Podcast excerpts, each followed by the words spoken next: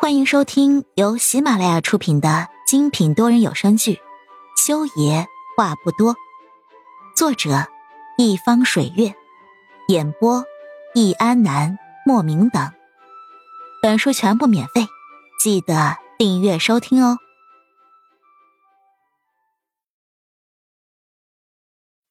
第一百零二集，是这么多年无限忍耐他。之后还被他背后捅了一刀的愤怒。这么多年，裴母修替他做了这么多，违背自己的意愿去做一场手术，无非就是为了实现自己当年的承诺，让他还何眼一个安生的生活。但是现在，裴正峰竟然借着何眼替自己发了一条微博的机会，去买热搜，无下限的黑他，将他当年的事情重新翻出来被人议论，还说他是插足裴母修和暖暖这两个青梅竹马恋人之间的小三。修哥哥。现在网上说的都是事实呀，何言本来就睡死了病人，当初你就是先跟姐姐好上之后再认识的何言。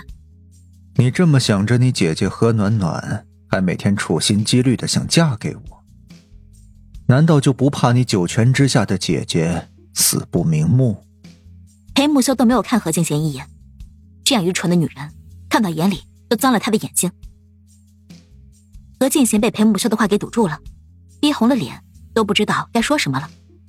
是你，是你操控舆论风向，爆出裴丽丽的事情，让那群网上的疯子来骂我裴家。是你，是你。裴顺风突然意识过来了，何影睡死病人的热搜并没有持续多久，就有裴丽丽的消息被爆出来了。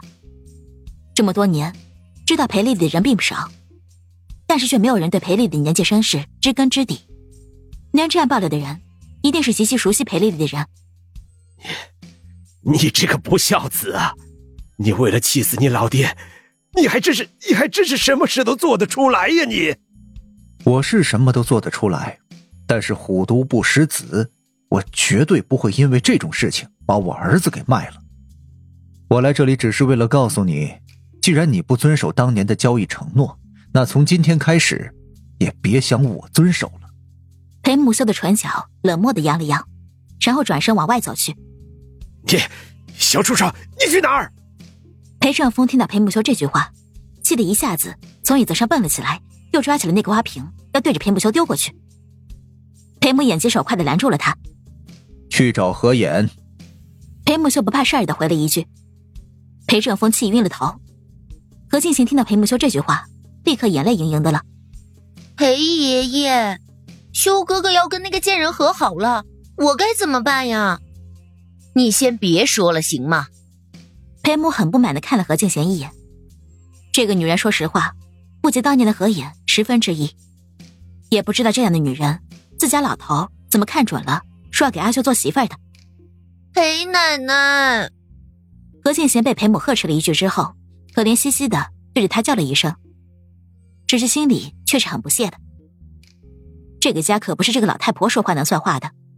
这个老太婆不喜欢自己，哼哼，她还不喜欢他呢。不过他算什么？只要裴正峰看中了他，他就是裴木修的老婆了。到时候，裴茂行是个残废，裴老爷子过世了，这个裴家还不是他说了算？想办法，想办法解决这个事情啊！那那个微博、那个贴吧是什么东西？你们年轻人比我懂，你去想办法解决这件事情。裴顺风气的说话只说了半截就说不出来了，他只是对着何静贤摆手，让他去想办法，然后扭头看着裴母：“哎，去保卫处找人，找，就找阿金他们，让他们给我鼓捣鼓捣咋办？”裴顺风是恨裴木修不成钢，但是裴木修在网上被黑，裴家在网上被黑，他也不能坐视不管，他就不信了，以他裴家的势力摆平这点舆论还不行了。裴母点头。下去找人安排。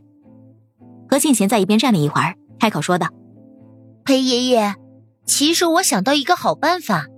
现在网上都在骂修哥哥是个渣男，我们就制造舆论说修哥哥是深情男人。哼，深情男人还用制造吗？就他为何言那个样子。”裴顺风冷笑：“不是，不是，不是对何眼深情，而是对我姐姐。”我姐姐不是跟他是青梅竹马一起长大的吗？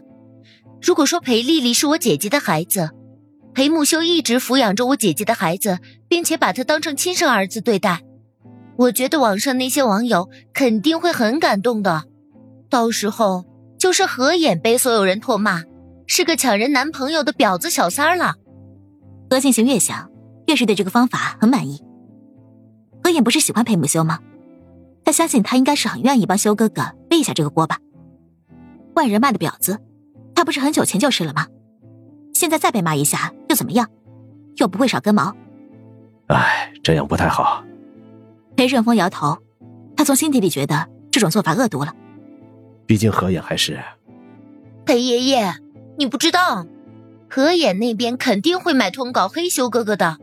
你想想，修哥哥做的那些事儿，逼着他堕胎，还让他生下死胎，而且，万一他知道丽丽是他……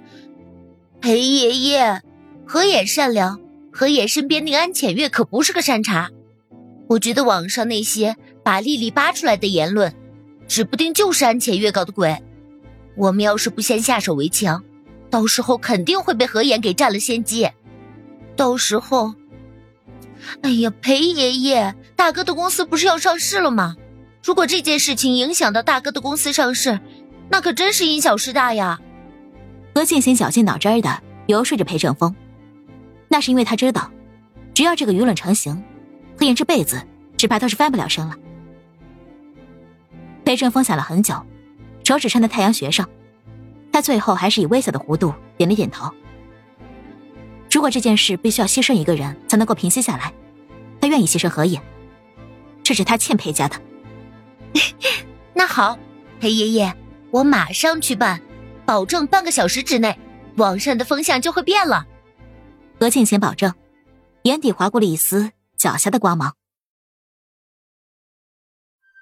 亲爱的听众朋友们，本集已播讲完毕，下集精彩继续，别忘记订阅哦。